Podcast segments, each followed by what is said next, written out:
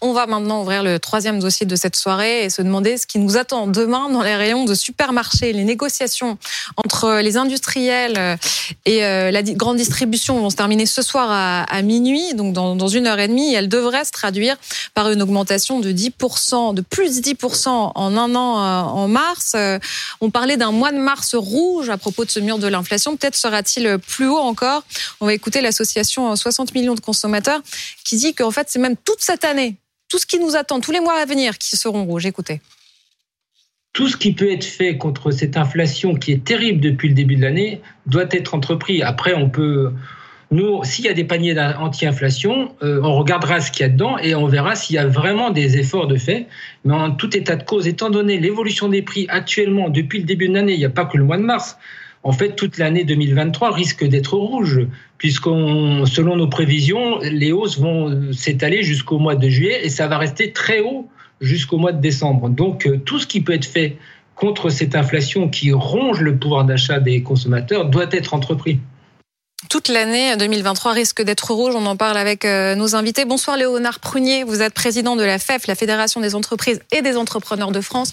Vous représentez euh, les PME euh, dans ces négociations qui sont en cours. Bonsoir Odile Plichon. Bonsoir. Vous êtes journaliste économie au Parisien en charge de la consommation. Bonsoir Pascal Ebel, directrice associée chez Seaways, experte de la consommation. Et bonsoir Henriette Steinberg. Vous êtes secrétaire générale du Secours populaire. Je lisais, les négos sont en cours. Ça se termine dans 1h20. Est-ce que vous pouvez déjà nous dire où on en est? Qui nous attend, ce qui nous attend demain. Ah, ce qui je dirais aujourd'hui, les négociations finissent à minuit. Hein. on est obligé de finir nos contrats à minuit. Après, c'est des négociations qui ont été longues, compliquées pour les PME, les ETI, malgré hein, l'attention portée particulièrement par les distributeurs, parce qu'ils voient bien qu'on a une faiblesse plus grande que les grandes multinationales. Mais c'est un sujet euh, vraiment préoccupant. Et aujourd'hui, les entreprises ont besoin de répercuter globalement hein, dans leur prix toutes les augmentations qu'elles subissent pour pouvoir continuer à exister. On va le voir où? On va voir quelle hausse, par exemple ah, Les hausses, moi, ce que je peux parler, c'est globalement, les PME ETI demandaient en gros 10 à 11 de hausse de leur prix de vente aux distributeurs, là où, d'après les distributeurs, les multinationales demandaient 14-15. Ouais. On estime qu'il a été accepté entre 7 et 8% de revalorisation auprès des tarifs distributeurs. Après, c'est aux distributeurs, eux, de voir ce qui répercute, ce qui répercute pas. Je dirais, nous, nous, on n'est pas maître de la fixation du PVC. Donc là-dessus, et c'est à eux, en fonction de leur arbitrage, de leur stratégie, de voir à quel moment ils répercuteront. Mais vous nous donnez, donnez déjà une fourchette. Odile Plichon, si je vais faire les courses demain, est-ce que je vais tout de suite me prendre euh, la hausse dans, dans la figure ou Non. Vu qu'il y a les stocks, euh, a priori, on va avoir mal un peu plus tard? Il y a le temps d'écouler le stock, il y a aussi le temps euh, de changer les étiquettes, tout ça, ça va s'étaler sur plusieurs semaines et ça va s'étaler au fil de l'eau entre euh, avril et juin, disons à peu près.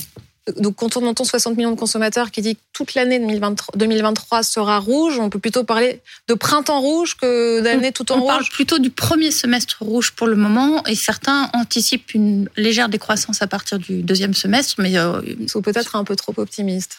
On ne sait pas. C'est un peu tôt pour prévoir. C'est un peu tôt pour Est-ce que euh, parce que finalement, quand on nous dit euh, la négociation va se faire, on a déjà, on s'est mangé, si j'ose dire, 14% d'augmentation moyenne euh, sur les produits alimentaires l'an dernier. Là, on nous prédit 10%, enfin vous dites 8%, mais j'ai l'impression que c'est très différencié. Est-ce que vous pouvez, parce que quand on dit une moyenne, ça veut dire qu'il y a des produits qui vont prendre 5 et des produits qui vont prendre 15, et souvent on se rend compte que ce sont les produits qui sont les plus consommés par les consommateurs les plus modestes qui augmentent. Est-ce que vous pouvez nous faire un petit topo de savoir ce qui va beaucoup augmenter et ce qui va peut-être être plus raisonnable?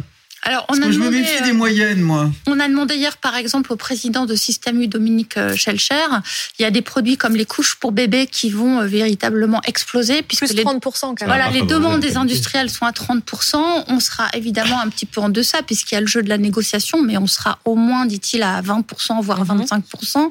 Les aliments pour les animaux, qui sont quand même un poste budgétaire important pour beaucoup de Français, vont beaucoup augmenter. Et il y a d'autres postes dont tous les produits à base de sucre vont beaucoup augmenter le porc va beaucoup augmenter. Il y a des produits comme ça pourquoi? qui vont vraiment. Bah alors il y a euh, dans certains cas les hausses des matières premières qui continuent. il y a euh, et il y a ce qu'on appelle le mur de l'énergie qui est en train de qui est arrivé ces dernières semaines. On l'a vu pour les boulangers. Plus un produit est transformé, plus l'augmentation sera conséquente. Il y, a quand même un questionnement pour les gens qui nous regardent et je, m'interrogeais tout à l'heure sur ce sujet. C'est-à-dire qu'aujourd'hui, le prix du baril de pétrole est à 80 dollars, il était à 150 dollars il y a un an. Mhm. Le prix de l'énergie baisse, le prix des transports baisse, le prix des matières premières baisse et vous nous expliquez qu'on va avoir un printemps catastrophique. Est-ce que, les, est-ce que, les, est-ce que les distributeurs, à un moment donné, vont aussi répercuter à la baisse? Parce que là, je comprends qu'il y a un décalage, mais c'est quand même une question en tant que consommateur qu'on se pose légitimement. Alors, vous voyez, vous parlez de l'énergie, ça c'est un sujet qui est fondamental parce que une entreprise, une unité, une PME, elle achète son énergie, que ce soit l'électricité, le gaz, avec des contrats à un an, deux ans, trois ans. Donc aujourd'hui, le marché qu'on appelle le marché spot est plutôt un peu baissier, mais par rapport à l'entreprise qui va contracter, et nous, par exemple, on a plus de 40% de nos adhérents qui n'ont pas signé tous leurs contrats d'énergie pour cette année, ce qui est normal, les contrats sont pas encore arrivés à échéance. Mais quand ils vont signer, l'augmentation va être de 3, 4, 5 fois par rapport au prix d'avant. Ça sera moins élevé que les prix qu'on a connus au mois de décembre, mais ça reste des augmentations colossales. Et le gouvernement aujourd'hui a mis en place des aides hein, pour les, TPE, PME, TI. Mais globalement, si votre facture fait x4, vous avez des aides, elle fait x3, mais au final, elle fait x3 mais vous nous dites en gros que les distributeurs ont bien euh, compris euh, vos demandes de hausse. On comprend en fait que ce sont surtout les, les grands groupes qui euh, essayent plus ou moins, alors je vais dire, euh, de se On appelle ça des passagers clandestins oui, de ben voilà, ben Dominique Schelcher dit comme vous, c'est l'expression ce soir, il dit, il y a certains acteurs actuellement qui cherchent l'effet d'aubaine derrière cette crise. Il y a des passagers clandestins de l'inflation. Je vais vous poser la question autrement parce qu'elle est belle. Est-ce que les grandes marques sont en train aujourd'hui de pousser l'inflation?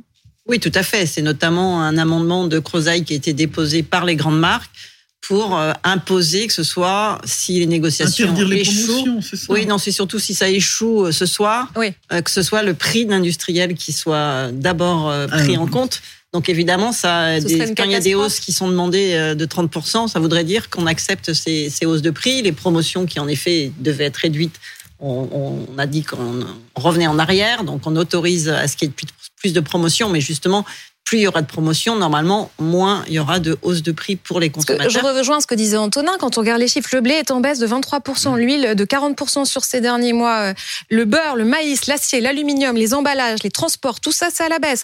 Le, cours du blé, euh, je le disais, il était de 430 dollars la tonne il y a six mois. C'est 280 dollars aujourd'hui. C'est ce que dit Alexandre euh, Bompard ces derniers jours. Un conteneur coûtait 11 000 dollars, il est à 2 000 dollars aujourd'hui. On ne peut pas comprendre euh, demain de voir les prix exploser dans les rayons, ce n'est pas compréhensible. Alors je crois qu'il y, a vraiment un décalage en France par rapport aux autres pays. Souvenons-nous, on a eu l'inflation alimentaire la plus faible de tous les pays d'Europe. Et là, aujourd'hui, en effet, on se fait dépasser par l'Italie, euh, par euh, Malte, par des, des petits pays qui ont des inflations plus faibles il y a un décalage en France parce qu'on a euh, cette négociation qui se font à un moment de l'année, même si en 2022 on a pu en faire d'autres. Donc en fait, c'est parce qu'il y a eu des, marges qui ont beaucoup baissé euh, au dernier, euh, au troisième trimestre 2022 que les industriels veulent se rattraper. On sent qu'il y a un effet de rattrapage et qui est qu'en effet, il y a des baisses qui sont pas répercutées. C'est comme le prix à la pompe, le prix du pétrole baisse, mais il n'y a pas de, de baisse à la pompe. Un poste qui augmente, c'est les salaires c'est le coût de production euh, dans, dans, les trois postes qui constituent le, prix, c'est-à-dire l'énergie, les matières premières et le coût de la, main-d'œuvre. Ça, on va pas le déplorer? Là, euh, il y, a, y, a, une augmentation. Oui, mais alors, quand j'en reviens à mes grandes marques, euh, si on parle de Coca, de Nestlé, d'Unilever, ils savent très bien qu'ils sont en position de force, que les distributeurs ont besoin d'avoir du Coca dans leur rayon. C'est un produit d'appel. Oui, mais en même temps, c'est également leur intérêt de se retrouver en rayon. Donc, on peut quand même partir du principe qu'ils ont tous intérêt quand même quelque part à signer et à trouver un compromis pendant la négociation. Vous voyez, vous, ces deux mondes, le vôtre ah, et euh, ah oui, il y, a deux mondes. Ce qu'il faut voir, c'est qu'une PME, une TI française a installé dans le territoire français, ce qu'elle veut, c'est vendre au prix le meilleur qui permette d'avoir des consommateurs. Mais aujourd'hui, l'enjeu, c'est la survie des entreprises. Hum. Hein, on parlait aujourd'hui, les entreprises n'ont pas pu répercuter toutes les hausses qu'elles ont. On négocie évidemment nos achats au mieux, mais à un moment, on n'est pas, on n'est pas en position d'obtenir toujours ce que l'on veut. Donc, faut pas, faut, faut pas tout mélanger. Et aujourd'hui, moi, j'insiste beaucoup. Nous, on le voit dans nos adhérents. Les trésoreries se sont asséchées. Certaines entreprises vont au tribunal de commerce, déposent le bilan, et ça, c'est un facteur qui est vraiment dramatique parce que derrière, c'est l'emploi qui est en jeu. Et nous, dans notre combat, c'est l'emploi aujourd'hui. Et à quel point les consommateurs se retrouvent-ils euh, étranglés aujourd'hui? Je vous donne la parole dans un instant, Antonin. On va les écouter d'abord, écouter quelques réactions tournées à Lille. Disons qu'il y a des produits qu'on n'achète plus. Les produits de grande marque, on les achète plus. J'essaie de profiter des promos et de et d'adapter les menus en fonction. Ce matin, j'ai fait trois magasins pour regarder, pour je trouve euh, les promos parce que tout est cher. On fait plus attention à mon avis. Plus attention à ce qu'on achète. On regarde les davantage les promotions. Euh, et puis bon, on fait vraiment beaucoup plus attention. La consommation fatalement va baisser. Oui, il y a deux chiffres qui éclairent très bien la situation, l'impact en fait de l'inflation sur sur les ménages. Le premier, c'est euh, les dépenses alimentaires des Français qui est historiquement bas, 4,6% de baisse en 2022. Ça n'a jamais été observé par l'Insee depuis qu'elle a été créée. C'est-à-dire, il faut remonter aux années 60. C'est un indicateur qui est vraiment extrêmement euh, singulier. Et puis il y a un deuxième chiffre qui est peut-être encore plus concret, c'est la hausse de fréquentation au Resto du Cœur, plus 22 de personnes accueillies cet hiver par rapport à l'hiver dernier, avec souvent euh, des personnes vulnérables. On voit beaucoup de mères célibataires, on voit beaucoup d'étudiants qui ont subi le Covid et qui aujourd'hui se retrouvent en difficulté et vont au reste du cœur. Et pour comprendre, parce que c'est tout ça est un peu abstrait, mais ce sont des vies qui sont derrière le choc et l'épreuve que, que cela représente de venir pour la première fois au Reste du Cœur. Je vous propose d'écouter le, le témoignage de cette jeune fille, Roxane, qui a accepté de témoigner, mais qui préfère rester à visage couvert. C'est quand même très compliqué quand on a toujours travaillé. Moi, j'ai la chance d'avoir des amis et encore de la famille, mais euh, c'est vrai que euh, bah là j'arrive à un stade, à force de demander à tout le monde, bah, on en arrive à venir ici. Alors oui, j'ai un pas de gaieté de cœur, mais en même temps, il faut que je fasse manger mes enfants. Une petite précision, Roxane travaille, et c'est le cas de beaucoup de gens aujourd'hui qui sont dans les classes moyennes inférieures, qui glissent doucement du fait de cette inflation vers la pauvreté, et que vous retrouvez sans doute aussi au secours populaire, madame. Oh oui, oh oui. Et c'est euh, la même situation. Et euh, des personnes travaillent, oui, il y a beaucoup de mamans seules avec enfants, euh, mais il y a aussi des couples. Euh, et dans ces couples, couples avec enfants, euh, il y a une, insuffisance tragique des moyens financiers pour subvenir à leurs besoins et s'y ajoute une très grande angoisse de l'avenir. Et c'est aussi ce qui fait que euh, ils sont nombreux à venir nombreux et nombreuses, à venir au secours populaire parce qu'ils ont peur de ne pas pouvoir payer l'énergie, le loyer et de se retrouver sans logement. Mmh. Et cette inquiétude est euh, un, un phénomène croissant que nous n'avions pas ressenti euh, à ce stade antérieurement les, les personnes ont, ont, peur. Elles ont peur. Surtout que la trêve hivernale va s'arrêter quand. Euh... Mais c'est pas seulement la, bien oui, sûr la trêve ça, hivernale, ça, ça, c'est dans, c'est dans mais l'absolu. c'est l'inquiétude de ne bien, pas pouvoir sûr. payer l'énergie, Le loyer. le loyer, et euh, ne sachant pas de quoi demain va être fait, se dire que ben, la seule possibilité, c'est de diminuer ce qu'il en est des acquisitions alimentaires. Et donc, la priorité, c'est de faire en sorte que les enfants soient, euh, ne, enfin, soient privés le moins possible. Mais pour qu'ils soient privés le moins possible, euh, ça veut dire aussi qu'il y a une contrainte tout à fait euh, sévère sur euh, les parents les parents qui viennent euh, au secours populaire disent, et c'est difficile pour eux de le dire, qu'ils ne mangent pas à tous les repas. Mais c'est difficile aussi pour les enfants dans les classes que souhaite identifier le fait que les enfants ne mangent pas la, à tous ou la les cantine, repas. c'est le seul repas pour eux dans la journée. Il y a des, oui, bien sûr. Il y a des écoles Euh, mais aussi il y a où on des- fait des petits des petits déjeuners. déjeuners, oui. Mais ça veut dire que ce sont des phénomènes qui existaient, mais qui n'étaient pas majeurs. Mais là, vous nous dites clairement Mais- que vous, que vous n'avez jamais vu ça. Non, nous n'avons jamais vu ça. Nous n'avons et, nous n'avons jamais vu une accélération si rapide des quantités de personnes qui viennent dans les permanences d'accueil de solidarité et de relais santé du secours populaire. Et nous sommes sur 1300 lieux sur le territoire. Cette, cette information-là, nous l'avons dans toutes nos fédérations. Et nous le pointons de façon hebdomadaire parce que nous avons une rencontre de secrétaires généraux en visioconférence euh, une fois par allez-vous semaine. pouvoir tenir Allez-vous pouvoir continuer à aider ces gens, sachant qu'ils sont de plus en plus nombreux à venir vous dire demain, j'ai peur d'être à la rue Le secours populaire n'a pas l'illusion de pouvoir résoudre seul. Mais nous avons la certitude que dans notre pays, il y a une très grande générosité. C'est une réalité. Vous savez, elle est de moins en moins importante à cause de ça. C'est Dominique Schelcher qui raconte, qui dit les collectes alimentaires, ça n'existe quasiment plus parce que les, les uns n'ont plus de quoi donner aux autres. C'est ce qu'il nous Alors, c'est un peu plus compliqué que ça en ce qui concerne les collectes alimentaires. Il y a un système dans, on va dire, dans la grande distribution euh, qui a évolué euh, ces derniers mois et qui euh, a mis en place des dispositifs SaaS, si je puis dire, entre la grande distribution et l'arrivée aux associations. en ce qui concerne le secours populaire, nos fédérations nous disent la ramasse, il n'y a plus, tout simplement. il n'empêche que pour ce qui nous concerne, il ne s'agit pas simplement de collecter des produits euh, qui, que les entreprises peuvent donner. Il s'agit aussi de collecter de l'argent mhm. pour pouvoir acheter et pour pouvoir acheter, y compris en circuit court et dans tous les dispositifs qui permettent de faire en sorte que les personnes puissent manger convenablement.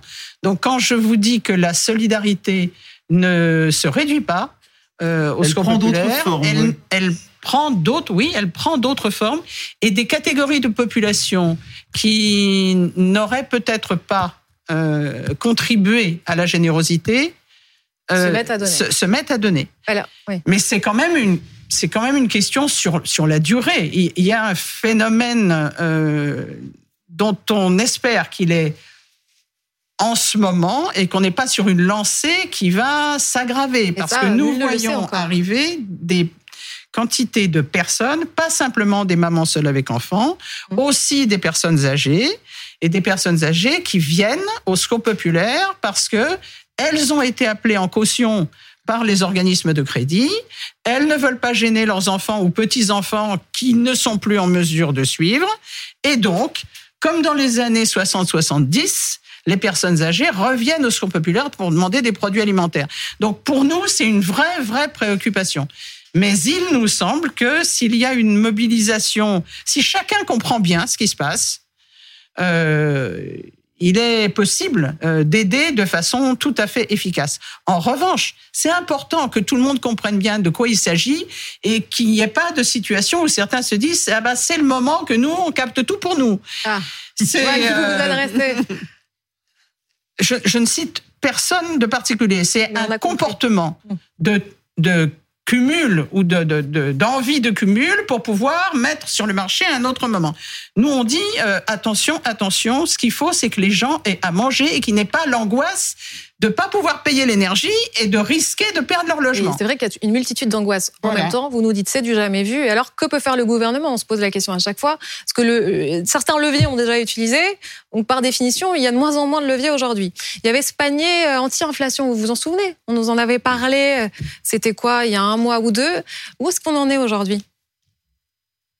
Dans le fond, est-ce qu'on pourrait pas tous faire un effort? Regarder 20 produits de première nécessité, des produits d'hygiène, des produits alimentaires, sur lesquels vous vous engageriez à avoir le prix le plus bas possible de façon à ce que tous ensemble nous amortissions le choc inflationniste. À chaque fois qu'on baisse un taux de TVA, le risque que ça finisse dans la poche du distributeur et pas dans la poche du consommateur, il est très élevé. Donc moi, je préfère un engagement formel, comme le propose Olivier Grégoire, sur un panier de produits où les distributeurs s'engageraient à avoir les prix les plus bas possibles. Moi, j'ai proposé ce panier anti-inflation. C'est pas la seule solution, soyons très clairs, Thomas Soto. Il y en a sûrement d'autres. Et pour l'instant, par contre, elle n'existe pas. C'est pour quand? C'est pour, quand? Pour l'instant, elle existe, puisque nous en discutons. Si elle n'existait pas, on n'en discuterait pas avec les distributeurs. Mais parce qu'on est en train d'en parler avec les distributeurs pour qu'elle soit concrète et opérationnelle. Est-ce que ce sera exactement le panier anti-inflation? Est-ce que ce sera un chariot? Est-ce que ce sera un autre effort des distributeurs? Je vais vous dire, peu m'importe. Quand même, Antonin, on est passé de euh, il y aura un panier anti-inflation à euh, ce sera peut-être quelque chose d'autre. Ah plus le temps passe, plus ça devient urgent, moins c'est clair. Non, alors parce que Olivia Grégoire, euh, c'est elle qui porte cette mesure. Bruno Le Maire était beaucoup plus sceptique dessus, mais la réalité c'est que le gouvernement a peu de moyens en réalité de, de l'imposer aux distributeurs qui n'en veulent pas, qui disent qu'ils ont déjà leur panier premier prix, ils ont des ils ont des marques distributeurs, ils ont des paniers, ils ont déjà des produits premier prix qui s'adressent aux consommateurs.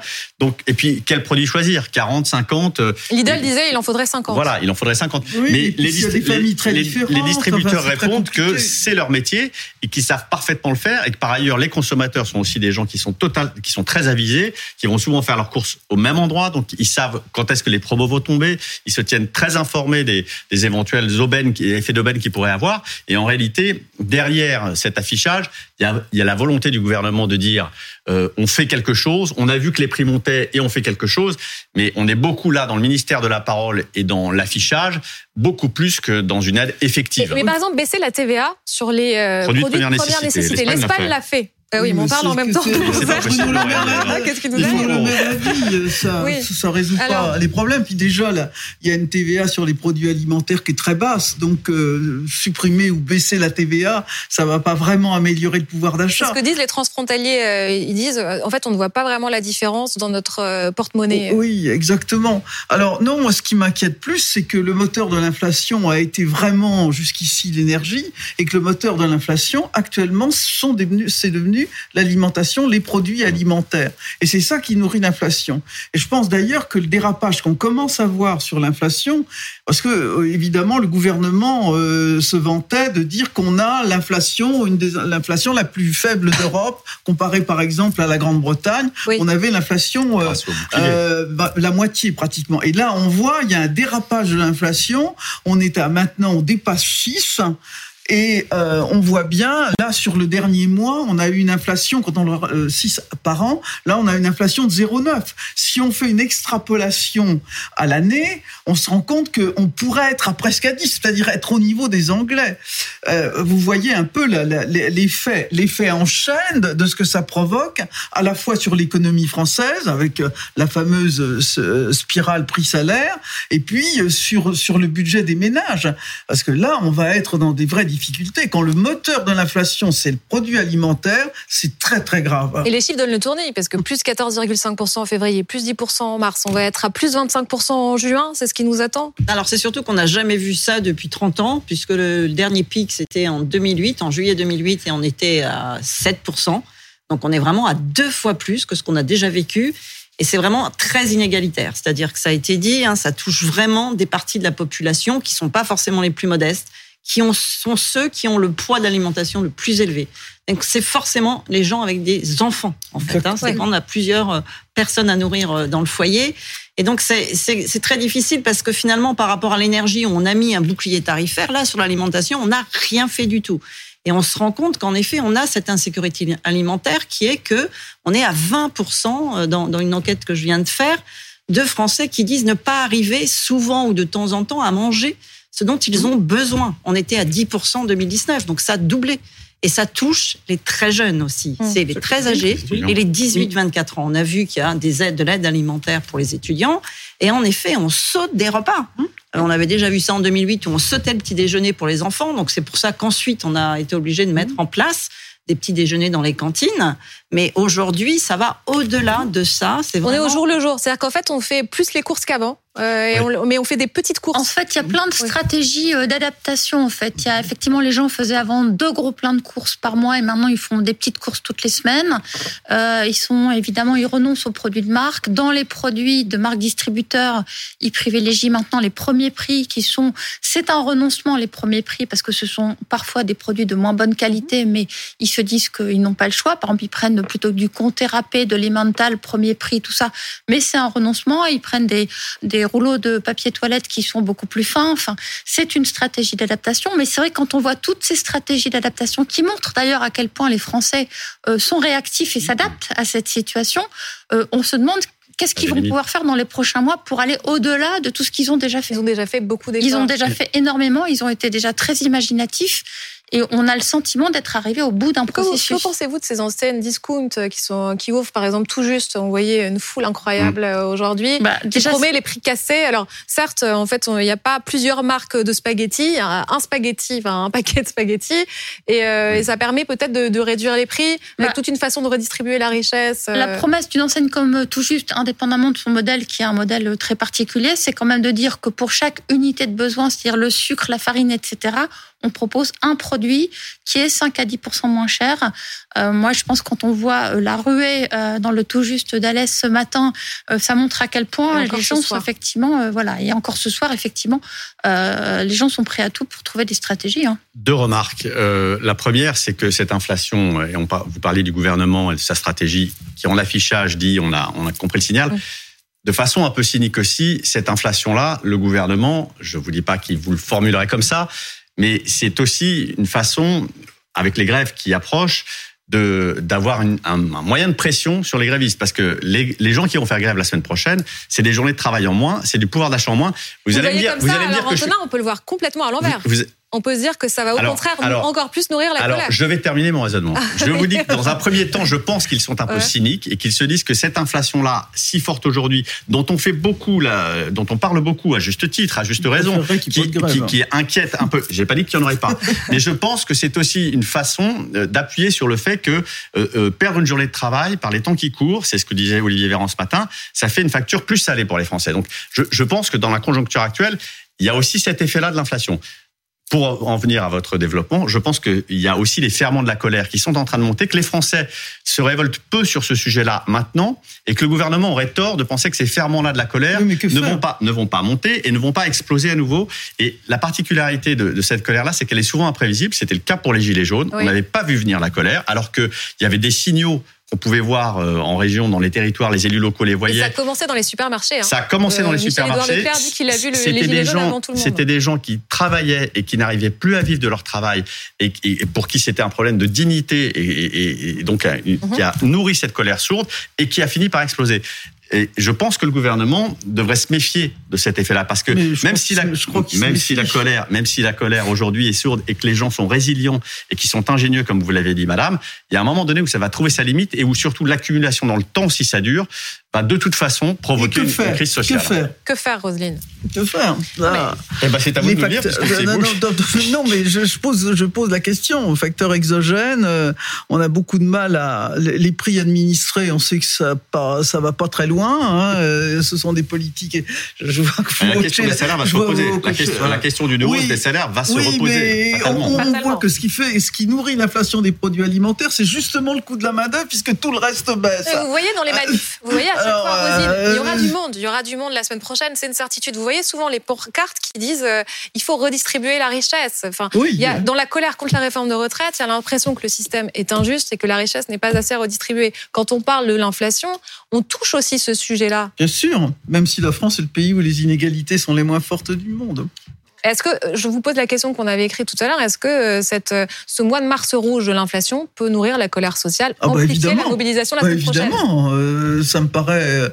Là, j'enfonce je, je, les portes ouvertes en le disant, c'est sûr, euh, parce que ça touche à des, ça touche à quelque chose de profond, d'indispensable, et comme vous le disiez, ça touche les enfants et que euh, je, je, crois que c'est on accepte des sacrifices pour soi mais des sacrifices pour ses petits c'est absolument euh, c'est absolument insupportable. Et puis il y a non seulement le sacrifice de la nourriture en elle-même mais le, la, la, perte du statut social euh, de ce que vous appelez la dignité à très juste à très juste titre. Et ça les parents les parents souffrent de donner cette image là à leurs enfants de ne pas être dans la capacité de, de d'apporter ça. Alors bien sûr, il y a des il y a, il y a des pansements palliatifs euh, comme les chèques euh, à distribuer, d'augmenter les subventions des associations humanitaires qui euh, sont déjà soutenues par l'État, bien oui. sûr, mais et par les collectivités territoriales et par des du mécénat, si l'on peut dire, du mécénat d'entreprise ou du mécénat individuel. Mais euh, oui, tout ça, ce sont des leviers sur lesquels on, on peut jouer, mais qui ont leurs limites aussi. Est-ce que la sortie, c'est une sortie de crise à ce niveau-là qu'il faut faire euh, avec des, des, choses plus globales hein? Pascal, vous voyez acquiescer Oui, c'est vrai qu'on a parlé d'un chèque alimentaire, c'était mmh. une promesse du, du, président, donc c'est vrai qu'on ne comprend pas pourquoi on n'a pas réussi à se mettre d'accord, puisque finalement, c'est euh, tout, tout, ce qui a été compliqué, c'est de se dire on va subventionner des produits qui sont importés, puisque plus de la moitié bah oui. des fruits et des légumes en France sont importés. Enfin, sur l'énergie, il y a une partie qui est importée aussi. On a bien réussi à, à mettre en place des choses. On a bien fait un bouclier tarifaire. Et, et c'est vrai que ne, ne pas s'occuper de ce qui, de l'alimentation, qui est quand même un bien complètement essentiel, c'est étonnant. Et en effet, un chèque alimentaire permettrait finalement d'aller vers les populations qui en ont plus besoin en passant par la CAF euh, et en allant sur des produits avec une carte comme une carte de ticket restaurant en fait. Hein. Euh. Toutes les grandes révoltes en France depuis des siècles ont été au départ des révoltes alimentaires. Oui, et d'ailleurs, euh, quand on, parmi les indicateurs qu'on a, il y a tout ce que vous nous racontez, mais il y a aussi les chiffres qu'on voyait des vols à l'étalage qui augmentent. C'est-à-dire que certains, en, en plus 14%, certains en sont arrivés là. Pour, pour survivre, je, je, je dois voler pour peut-être aider mes enfants, etc. Je n'ai pas le choix. Alors, peut-être qu'on en parle plus. Ah. Mais euh, la, la, question euh, de du... de la démarque inconnue. ouais, elle n'est pas inconnue du tout.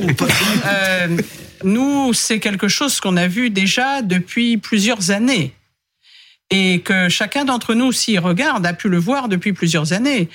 Lorsque, dans les, en particulier en boucherie, dans les, les, chez les grands distributeurs, euh, lorsque euh, les, les marques ont commencé à mettre sur euh, les, les paquets euh, de viande euh, des, des petits, des antivols. Oui, on va dire des antivols. Enfin, des dispositifs qui faisaient que à la caisse ça sonne et Mhm. ça sonne même quand c'est pas dans le panier, c'est-à-dire que c'est sur soi. Euh, là, c'était bien qu'il s'était rendu compte que euh, y avait de la fauche. Vous parlez d'un scoop. Là, on n'est pas dans la nouveauté. Alors, mais comme ce En qui change, c'est que peut-être qu'avant, les vols, c'était aussi des produits plaisir. Là, les, les Ah non, non, mais attends, c'était à- pas un à- produit plaisir. Hein. Non, mais c'est ce que ça, c'est ce que les supermarchés disent quand ils renforcent leur surveillance aujourd'hui. Ils disent nous, ce qu'on voyait avant, c'est qu'on volait des quantités de produits beaucoup plus variées. Qu'aujourd'hui, le vol de- devient se concentre sur des produits de première nécessité. Oui, c'est ce qu'ils disent. Nous, ce qu'on dit, c'est que euh, il y a. Alors, on, peut, on a pu appeler ça de la démarque inconnue. On peut utiliser tous les termes qu'on veut. Ça, c'est pas franchement une nouveauté. En revanche, qu'il y ait une augmentation, ben, bien sûr, il y a une augmentation. Ceci étant, euh, ce qui- ce qu'il y a surtout, c'est un grand désarroi euh, des, de, de ceux et celles qui font les courses de voir qu'elles ne peuvent pas les faire en suffisance et que donc, comme elles n'ont pas les moyens, elles prennent de plus petites quantités. Et comme elles prennent de plus petites quantités, eh bien, ça leur coûte plus cher parce qu'il faut renouveler plus souvent. C'est-à-dire qu'on est dans un cycle dont chacun sait euh, comment, comment ça fonctionne. Et c'est aussi ce qui nous conduit, nous, à dire qu'il faut essayer de prendre la question autrement. C'est pas pour ça qu'on a un mode d'emploi.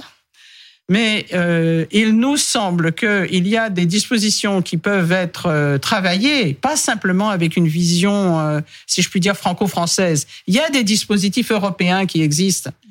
Euh, Peut-être que euh, il pourrait y avoir une réflexion dans notre pays pour que on arrête d'accumuler les papiers pour les papiers pour les papiers pour les papiers et qu'on puisse aller beaucoup plus vite en ce qui concerne les dispositions à prendre pour que les crédits qui ont été décidés au niveau européen soient effectivement attribués à ceux qui les demandent et qui re- rentrent dans les clous pour pouvoir en bénéficier et rendre les comptes correspondants.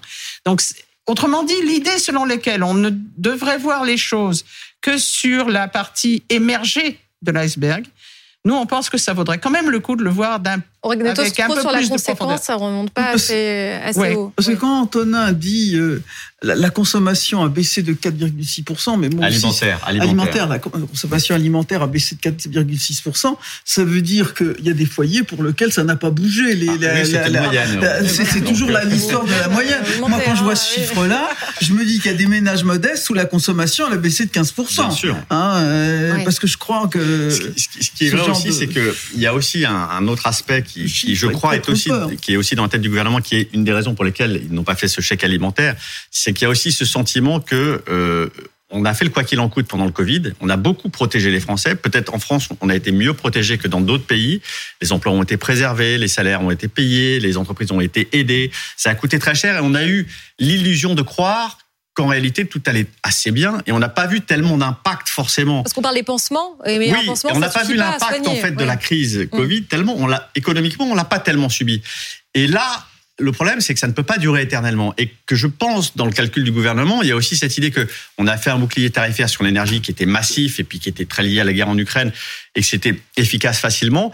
Mais je pense qu'il y a aussi un principe de réalité, c'est-à-dire que quand vous regardez dans les pays autour, euh, en Grande-Bretagne, euh, en Allemagne, quand on voit les chiffres de l'inflation, en réalité, leur situation, elle n'est pas tellement différente de la nôtre. On n'est pas sur une île. La différence, c'est que nous, on a été protégés par une politique publique qui nous a beaucoup aidés, et tant mieux. Mais aujourd'hui, ça trouve aussi ses limites. Et le gouvernement, d'une certaine façon, dit bah la réalité économique, c'est que c'est la crise, c'est que c'est la crise, la crise, ça fait mal. Il faudra résoudre aussi des problèmes en profondeur. On parle tout le temps de la ratatouille. Il y a un plan ratatouille, là, ça y est, qui est lancé. Un plan non, il y a un plan fruits et légumes. J'avais envie de l'appeler comme ça. Si jamais un ministre a appelé son plan le plan ratatouille, je pense qu'il peut être démissionné demain. C'est tout de suite compréhensible. Moi, j'aime bien l'idée. c'est clair. Voilà, ça fait Oui, c'est la courgette, les aubergines, les tomates qui sont effectivement. Parce que la moitié des fruits et légumes que nous consommons sont importés là, on est en voyage en oui. sur distance. Oui, non, mais d'accord. Mais alors là, c'est le, débat, le débat sur l'agriculture aussi, qui voilà, qui est un, on produit moins. L'agriculture française aujourd'hui produit moins parce qu'il y a des injonctions aussi sur les phytosanitaires, sur les modes de production qui font que les exploitations sont plus hein, le, le, SMIC est à 700 euros produit moins, Portugal. Là, là, vous avez raison. D'ailleurs, les même si vous payez des transports, euh... les agriculteurs s'en plaignent, c'est qu'on leur impose des réglementations qui, qui limitent leur production et qui fait qu'ensuite on va acheter des produits qui ont une empreinte carbone très forte puisqu'il faut les faire venir de l'extérieur en France. Donc oui, tous ces problèmes-là, évidemment, jouent sur, sur notre situation économique. Monsieur Prunier, je ne vous vois pas accroché à votre téléphone alors que les euh, négociations s'arrêtent dans 50 minutes. Vous n'avez pas des infos à nous donner? Ah, malheureusement, non, non, mais bon, je fais confiance à tout le monde. De toute façon, tout le monde a intérêt à trouver un accord. Donc, euh, et puis là, je dirais, le contexte de la loi actuelle fait qu'on trouve un accord. Après, nous, on est inquiet parce qu'il y a une proposition de loi qu'on a évoquée tout à l'heure qui serait mortifère pour les PME si elle était adoptée dans sa version de l'Assemblée nationale. Hein, qui amènerait une rupture brutale, qui irait à l'encontre de tout ce qu'on bâtit. On parle de la loi d'escrozaille. Tout à fait, voilà. Où il y a une version que le Sénat a adoptée qui paraît raisonnable, mais ce qui était prévu pour les PME, les ETI au niveau de l'Assemblée n'est pas du tout viable. On, peut, on, a besoin de bâtir sur de long terme. Vous voyez, moi, je suis convaincu que les solutions à tout ce qu'on évoquait passent par de multiples solutions. Nous, en tant que dirigeants d'entreprise, notre responsabilité aujourd'hui, elle est claire, c'est préserver nos entreprises, assurer l'emploi. Un des remparts contre l'inflation, c'est d'avoir un travail oui, et réussir à revaloriser valoriser nos salaires en fonction des, marges que l'on a. Vous voyez, tout à l'heure, vous parliez de partage de la valeur, mais pour partager la valeur, il faut déjà la créer. Et aujourd'hui, l'enjeu, il est là. D'abord, nous, on est concentré sur comment on recrée de la valeur. Hein, ce qu'on parlait, hein, l'agroalimentaire, Bercy a fait une enquête, a perdu 16% de BE. C'est pas vivable. Si on veut se projeter sur l'avenir, si on veut avoir un impact aussi sur nos prix de revient, et on a besoin d'investir. Et pour ça, il faut avoir une vision de long terme. Donc les solutions, elles sont multiples. Il faut qu'on sorte de, croire qu'on y a une solution. Non, c'est la diversité des solutions qui nous amènera tous avec nos compétences, avec nos savoir-faire, avec là où on est, qui nous permettront d'agir. Si ça se passe mal ce soir, euh, si les, euh, on découvre qu'en fait euh, bah, l'entente a été difficile, euh, même impossible, il peut y avoir une clause de revoyure est-ce que vous prévoyez de vous revoir dans pas longtemps? Ah, Après, je pense que pour beaucoup d'entreprises, il y aura besoin de se revoir. Alors, il y a des clauses qui existent sur la matière agricole, mais pour nous, industriels, c'est pas suffisant. Il y a aussi l'énergie. On a signé avec le gouvernement et les distributeurs une charte d'engagement sur l'énergie, et ça, on demande vraiment à ce qu'elle soit prolongée sur toute l'année. Tout à l'heure, je vous parlais de l'échéance des contrats. Le problème dans l'entreprise, c'est quand le contrat arrive à échéance. C'est pas les cours qui varient toujours. Donc, donc c'est pour ça qu'il faut qu'on puisse réouvrir les négociations en fonction des besoins des uns et des autres. Pour conclure, demain, quand on ira faire les courses, on ne verra pas de différence. En fait, là, on va souffrir à quel moment? Il y a une date euh, ou pas? Vous allez souffrir petit à petit. Ouais, on c'est le supplice chinois. la prochaine semaine, malheureusement, bon, bah. on va avoir quelques chocs sur certains produits, je pense. Euh, tout le monde est quand même très inquiet. On va se donner rendez-vous, je pense, à peu près tous les soirs. Hein. Donc, je, vous dis, je vous dis à bientôt et merci beaucoup d'être revenu.